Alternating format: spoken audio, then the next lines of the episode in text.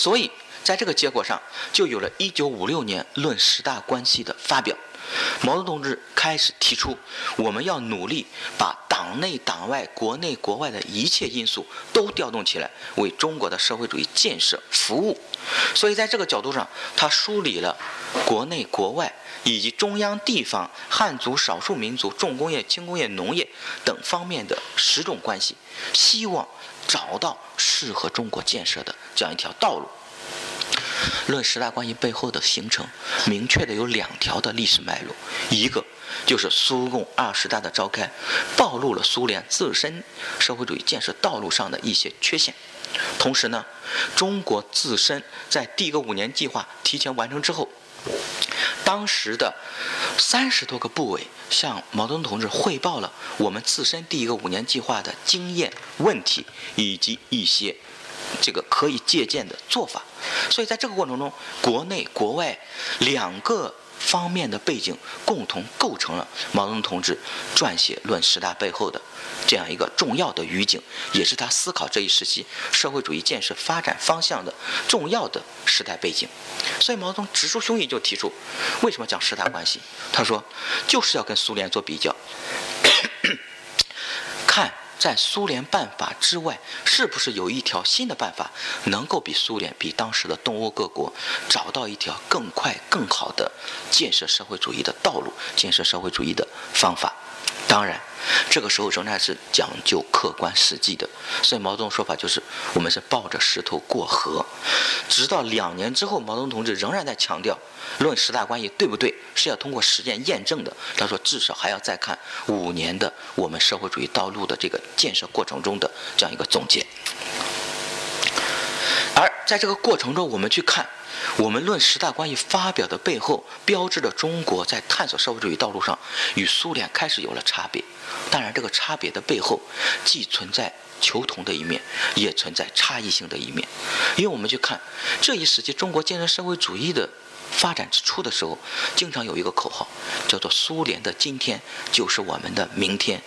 包括斯大林重工业优先发展的这个策略，我党在第一个五年计划的时候，其实。也是把它放在一个优先发展的这个角度上去进行考虑，所以苏共二十大的召开带给中国的一个直观的经验，就是破除了这一时期对于所谓的苏联老大哥的迷信，也就是说以苏为鉴。但同时呢，毛泽东自己有一个想法，他觉得我们可以通过群众运动的方式来推动工业化、推动中国优先发展的这样一个策略，也就有了后来的。人民公社化等一系列事情的出现，在这个时候也埋下了伏笔。所以从这个角度上来看的话，因为我们没有像苏联一样对于重工业优先发展的策略有着这样一种切肤之痛的感受，所以我们这个时候既注意到苏共二十大暴露出来的问题，以苏为鉴，但同时呢，我们仍然在某种程度上借鉴着苏联的做法。所以说，研究者经常提出既以苏为鉴，又以苏为师。第二个值得注意的就是，到了一九五六年的时候，我们召开了中共八大，明确的提出要团结一切力量为建设社会主义中国奋斗。但是呢，八大的开幕词中，毛泽东明确提出，什么是社会主义？除了苏联模式都没见过。怎么样建设社会主义？除了苏联都没有干过。所以他用了一个土话来描述：草鞋没样，边打边现。所以他就说，我们在实践中摸索前进，这就有了中共八大的出现。我们现在很熟悉的中国共产党人对于社会主要矛盾的分析，始自于这一历史时期。社会主义建设的方针明确提出，既反保守又反冒进，在综合平衡中稳步前进。要建设社会主义民主、健全社会主义法治，同时加强作为执政党的中国共产党的自身建设。这都是中共八大形成的一些明确的路线和方针，而且，它对于社会主义建设的这样一种探索，对于后世来说影响非常之大。所以我们能够看到，陈云在八大上提出了一个重要的报告，叫做“三个主体，三个补充”，也就是国家经济和集体经济是主体，一定数量的个体经营作为补充，计划生产是主体。自由生产作为补充，国家市场是主体，一定范围内的自由市场作为补充。大家去看这些思想，与后来我们改革开放时期的这种建设思想，其实有很多异曲同工的地方，只是很可惜，这些正确思想在后来践行的过程中，并没有真正的落实下去。而同时，在一九五七年的时候，毛泽东同志又发表了另外一篇重要的文章，就是关于正确处理人民内部矛盾问题的这样一个著述。里面明确提出，社会主义社会存在两种不同性质的矛盾，一种是敌我，一种是人民内部矛盾。因为性质不同，那么解决方式就不同。所以就提出了一个正确处理人民内部矛盾问题的这样一个工作方式，叫做团结、批评、团结。如果在座的有公务员的话，会发现到今天为止，我们的事业单位内部仍然奉行着这样一条处理矛盾问题的这个做法。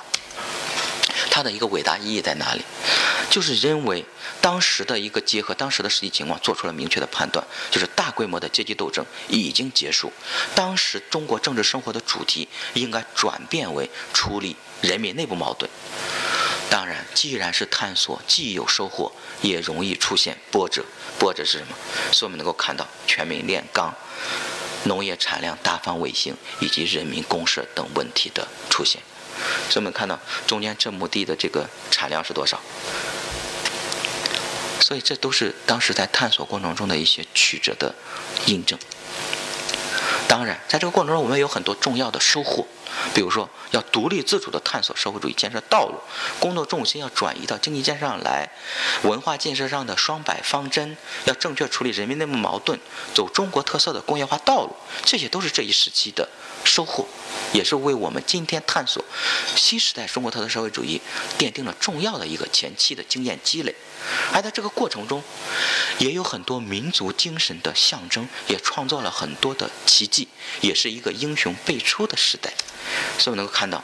氢弹以及第一颗人造卫星的发射成功，恢复联合国的合法席位，以及我们很熟悉的无双国士袁隆平院士，他研制发明了杂交水稻的成功。这个片段可能大家都很熟悉，曾经国庆的热映的一部大片《我和我的祖国》。我在我们学校曾经跟很多同事探讨过，最感动我们的一个片段，其实就是高原这个片段，叫做相遇。它生动地演绎了一个什么呢？叫做最熟悉的陌生人，或者说有一个词叫做咫尺变成天涯，就是通过这个片段演绎出来的。高远这个人绝对不是两弹元星、两弹一星元勋里面的这个真实的这个人物的姓名，但是呢，他又真实的演绎了整个为中国原子弹爆炸成功、氢弹爆炸成功、人造卫星发射成功的这样一个英雄的群体。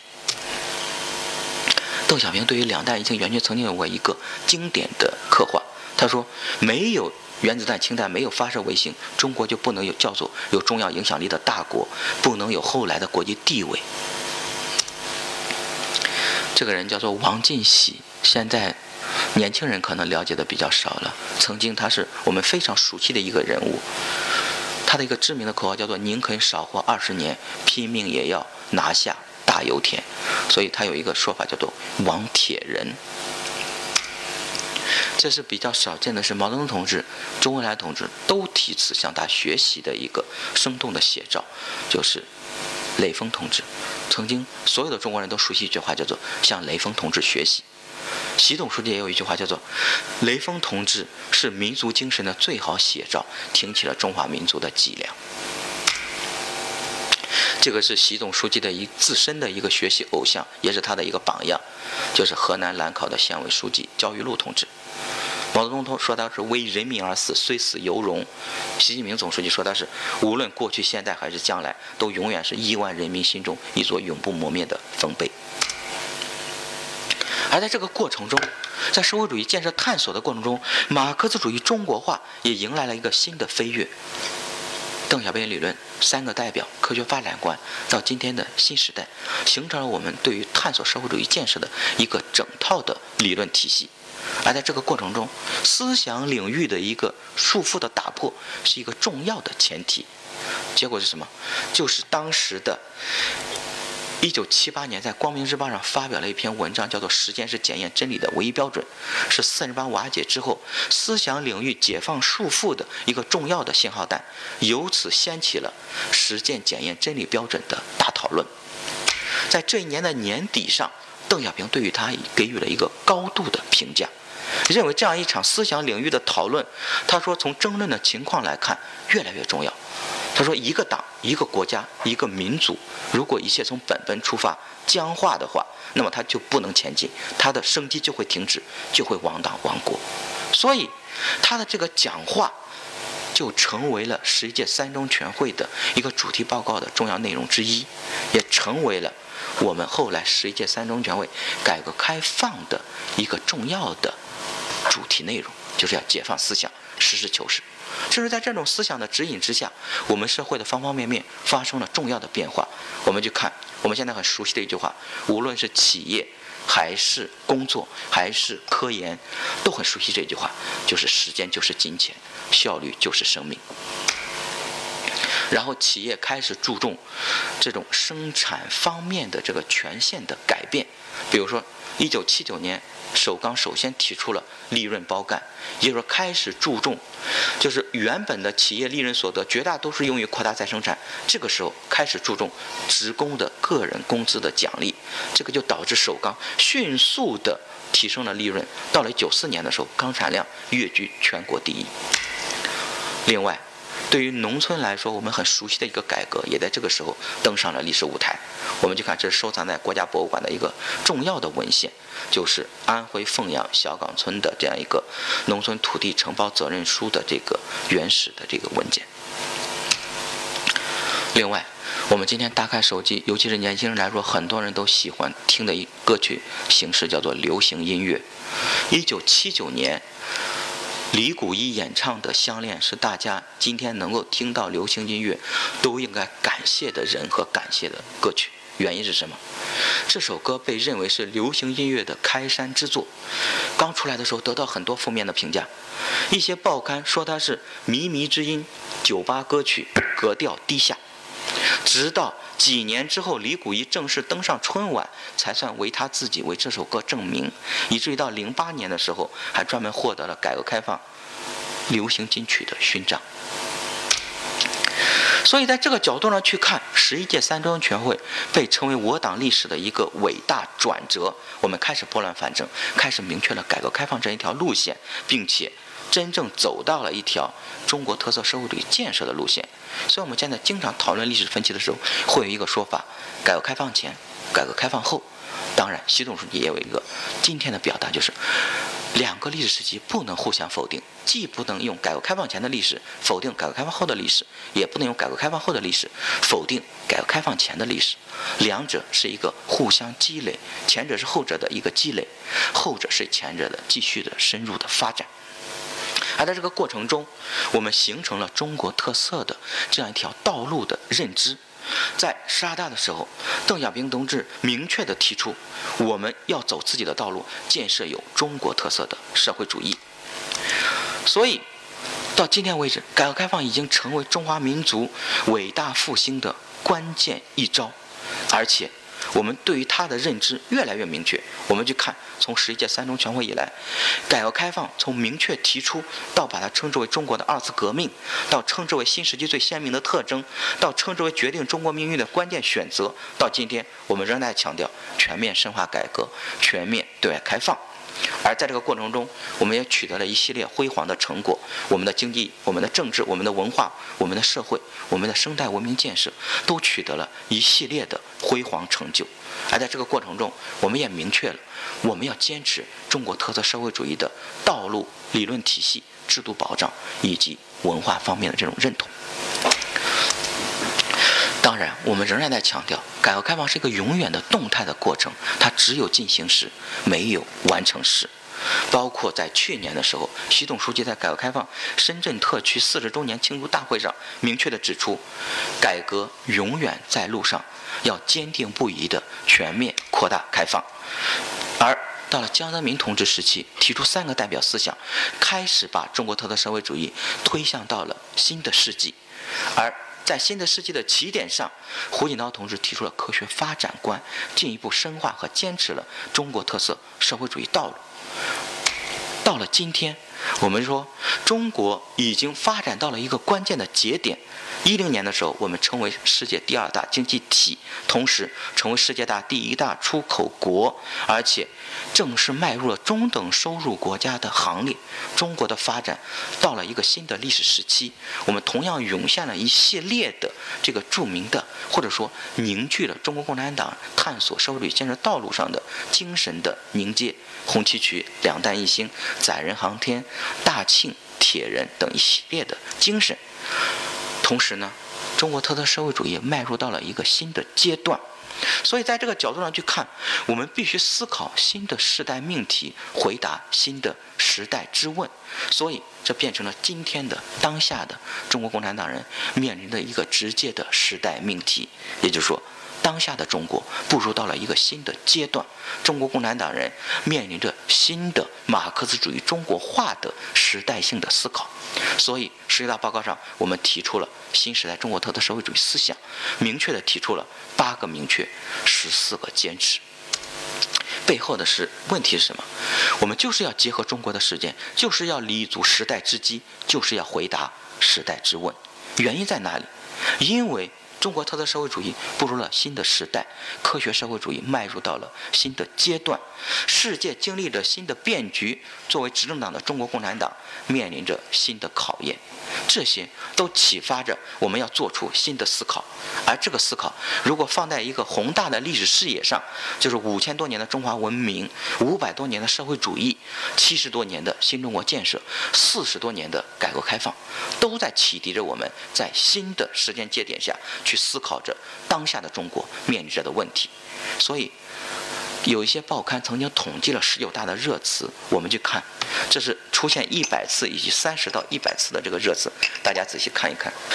比较多的一些高频词就体现了我党在这一历史节点对于国家发展方向的一些重要思考、建设社会主义以及人民至上的观念，这是最多的三词汇，而。围绕着不同领域，比如说政治制度、文化、经济、民主、安全、现代化、法治等方面，成为了三十到一百次的这个高频词。所以，从中其实就是很有意思的，能够呈现我们对于下一步国家发展方向的一些思考，围绕着中国特色社会主义，围绕着现代化，围绕着党的建设以及社会治理的现代化方面的这些整体性的思考，以及与十八大做对比的话，我们越来越有信心实现中华民族伟大复兴，越来越全面的推进依法治国。所以，与十八大做对比，这些词汇呈现出来的频率更加高。而在这个角度上，我们去看为什么称之为新时代中国特色社会主义思想。首先，我们的社会主义建设步入到了一个新的发展阶段，中国已经从未发展起来步入到了发展起来。我们提出了新的社会主要矛盾，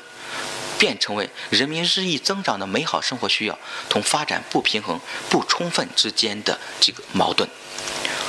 因为什么？为什么会提出这样一种新的社会主要矛盾？首先来看，我们的生产力水平有了明确的提高，我们的高铁已经变成中国打出去的这样一个名片，社会生产力水平总体提升。所以这个时候再谈落后的生活生产，明显不符合当下中国的社会实际。所以我们改变了说法，同时呢，我们的人均国内生产总值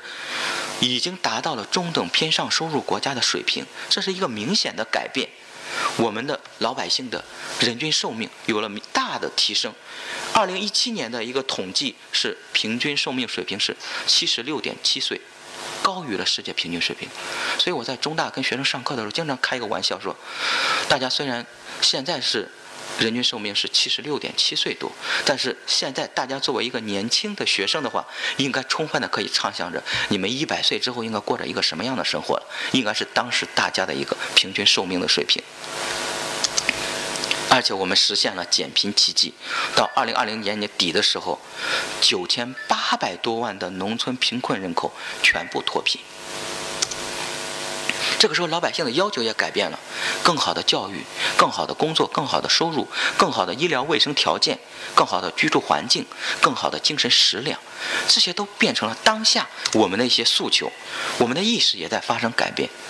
民主意识、公平意识、法治意识、参与意识、监督意识、维权意识，都变成我们很熟悉的生活中的方方面面。我相信在座诸位，你们拿起手机网络购物的时候，首先。想到的一个事情就是，他有没有七天无理由退货？这说明了这样一种维权监督的意识已经渗透到我们生活中的具体的方面的这个因素。但是这个过程中，让我们注意到的就是，虽然我们发展起来了，但仍然存在着制约的因素，比如说区域的不平衡，然后部分条领域的发展不充分，成为了我们当下制约对于美好生活追求的重要的这个因素，而且同时。我们虽然发展起来了，但是仍然有一个没有变化的方面，我们仍然处于社会主义初级阶段，我们仍然是世界最大的发展中国家，这些是没有改变的。所以，随着社会主义初级阶段没有改变，我们仍然是世界最大的发展中国家没有改变，但是我们社会当下的主要矛盾发生改变了，我们必须要把变和不变要有一个统一的认知。同时，新时代的另外一个新的方面就是新的奋斗目标。二零三五年要实现社会主义现代化，本世纪中叶建设成为富强、民主、文明、和谐。尤其总书记后来还加了一个字。叫做美丽的社会主义现代化强国，原因在哪里？就是我们现在走上街面，经常熟悉的一个生态文明建设的观念，开始变成了我们建设社会主义现代化强国的一个重要的理念，就是绿水青山就是金山银山的这个说法，已经越来越为中国人所熟悉。同时，新时代中国特色社会主义思想，也是世界社会主义发展面入到一个新的阶段下形成的。我们去看，总书记经常强调，我们去看中国的历史，中国共产党的历史，去看中国革命和社会主义建设的历史，要有一个宏大的视野。所以，我们通过这些数据，四十多年的改革开放，七十多年的国史，一百多年的党史。五百多年的社会主义发展史，五千多年的中华文明传承史，才能真正的把握中国当下的一个地位。而站在社会主义发展的角度去看的话，世界社会主义发展到现在，从空想社会主义提出到现在，已经有了五百多年的发展，面临过很多的这个变化。尤其是上个世纪八十年代末、九十年代初的时候，苏联解体。苏共垮台，东欧巨变，直接引起了共产主义社会的极大的混乱。所以当时有人提出历史终结论，说历史必将终结于资本主义社会。甚至有人说，中国可能会像苏联和东欧各国一样，像多米诺骨牌效应一样坍塌。但是结果是什么？中国发展到今天，不仅站起来了，而且富起来，而且强起来。所以我们说，中国是通过自身的发展。见证着历史终结论的终结，中国崩溃论的崩溃，社会主义失败论的失败。历史终结论是美国一个很出名的学者，叫做福山提出来的。他的一个说法就是用苏联和东欧各国的历史轨迹做出来的一个判断。他说历史必将终结于资本主义。但是我们去看。习总书记专门有过一个很有力的回答，他说：“中国已经充分通过自身的实践向世界证明了，任何一个国家推动实现自身的现代化，并不是只有西方制度一条道路。我们宣告了用中国自身的实践，中国自身的成功，宣告了历史终结论的破绽。以西方制度为归宿的这种单线式的文明发展观是错误的。同时呢，还有一个学者叫做亨廷顿。”有一个影响力很大的书，叫做《文明的冲突与世界秩序的重建》。书的主要观点就是说，在冷战格局结束之后，他说，世界各国之间的一个主要起影响的，不再是意识形态，而是他提出的主要的文明体系。他认为世界上存在八九种文明体系，因为他认为非洲存在一种可能的叫做非洲文明的理念，所以他说存在的七八种文明，而最有可能对西方文明造成冲击和挑战的，他认为就是伊斯兰文明和中国为代表的儒家文明。他认为文明之间的冲突有可能造成极大。的对于世界安全的这种挑战。所以他在这本书的这个结尾的时候，甚至预见了所谓第三次世界大战的发生。对于这种说法，习总书记也做出明确的回答。我们的十九大报告明确指出，要尊重文明的多样性，以文明的交流超越隔阂，文明互鉴超越冲突，文明共存超越优越。他说，只要秉持包容精神，就不存在文明冲突，就可以实现文明和谐。所以，这是我党以及习总书记为代表的中国共产党人对于文明冲突论的一个直接的回应。同时，我们都知道，前不久刚下台的那位美国总统是西方中心论、白人至上论、美国中心论的一个经典的范本的展示。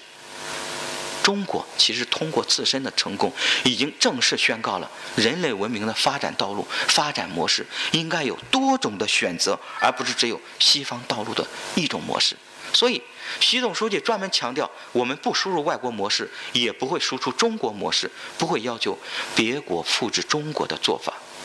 所以在七一讲话的时候，总书记还有一个很有意思的说法，他说：“我们积极学习借鉴人类文明的一切有益成果，欢迎一切有益的建议和善意的批评，但是我们绝不接受教师爷般颐指气使的说教。”这个就是对于美国中心论这一做法的一个直接的一直以来的回应。同样的，新时代中国特色社会主义思想也是在当下的世界大变局中形成的。现在的世界正处于一个大发展、大变革、大调整的时机，世界多极化、经济全球化、社会信息化、文化多样化。所以，我们在这样一种国际格局之中，中国要越来越多的思考，我们应该怎么样适应当下的世界潮流，尤其是中国与世界的地位发生了很大的改变。此前的中国，我们可以说只能被动的去捕捉国际的机遇，但现在的中国已经一步一步发展起来了。所以，从被动捕捉已经变成为可以主动为自己塑造自身的这个发展机遇的问题。但是，这样一种发展起来的局面是一把双刃剑，也就是说，我们既迎来了机遇，同时也面临着重大的挑战。所以，总书记说，我们现在在国际舞台上的作用越来越重要，同时呢，我们也在为世界提供中国理念、中国智慧、中国方案。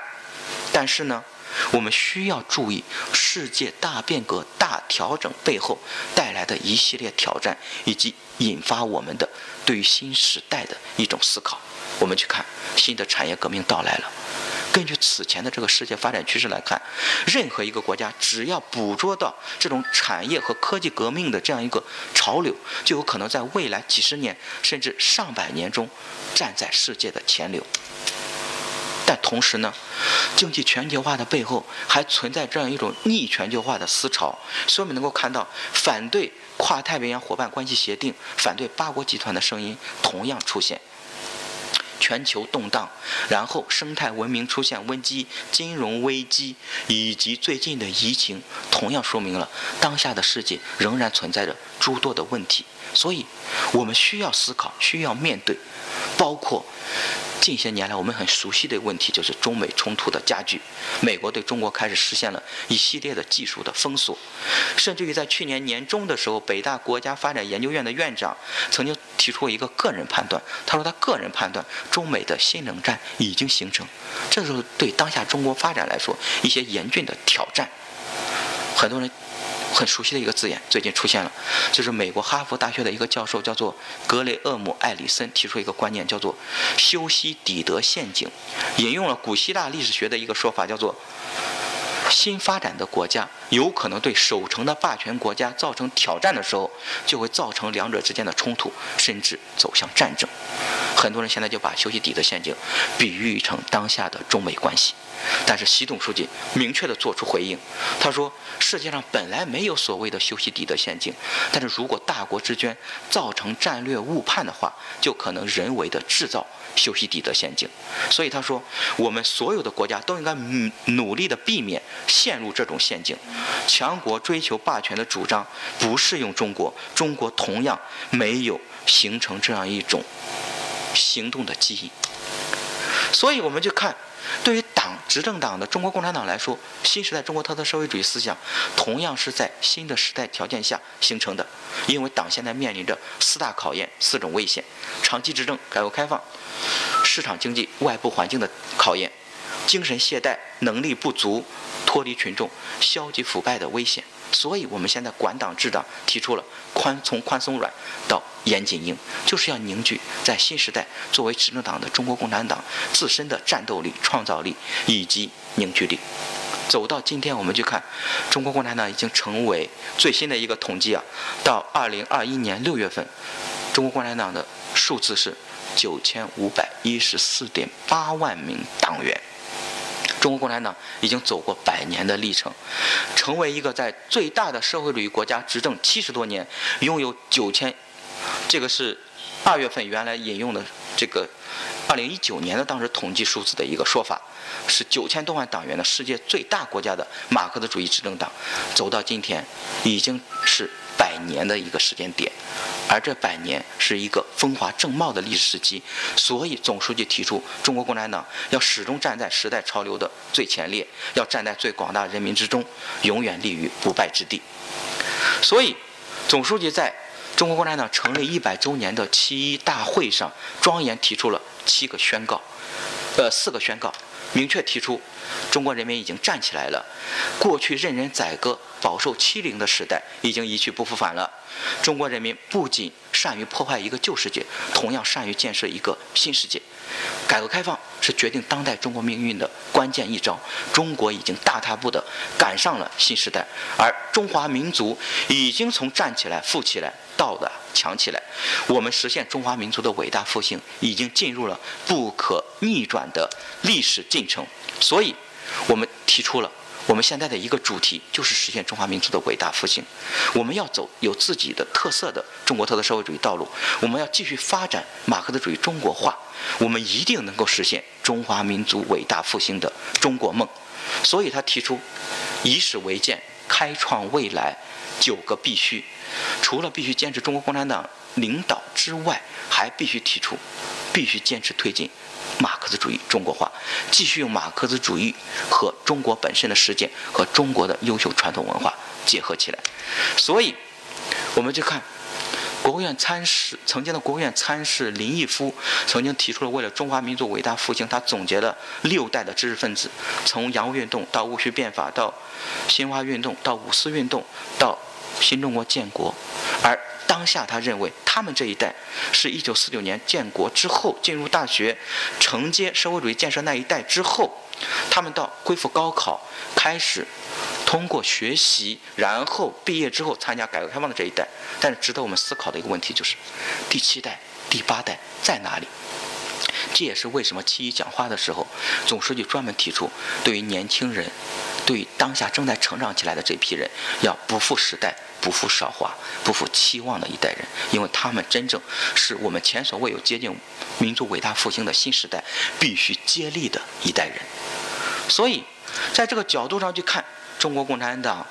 千秋伟业，而百年只是一个风华正茂的时期。所以，我们去看中国共产党已经在七一宣言的时候，通过习总书记明确的发出了号召，我们已经迎来了第一个百年的辉煌，而我们正在踏足第二个百年奋斗新目标的赶考之路。好，谢谢大家，这就是我要做的一个报告。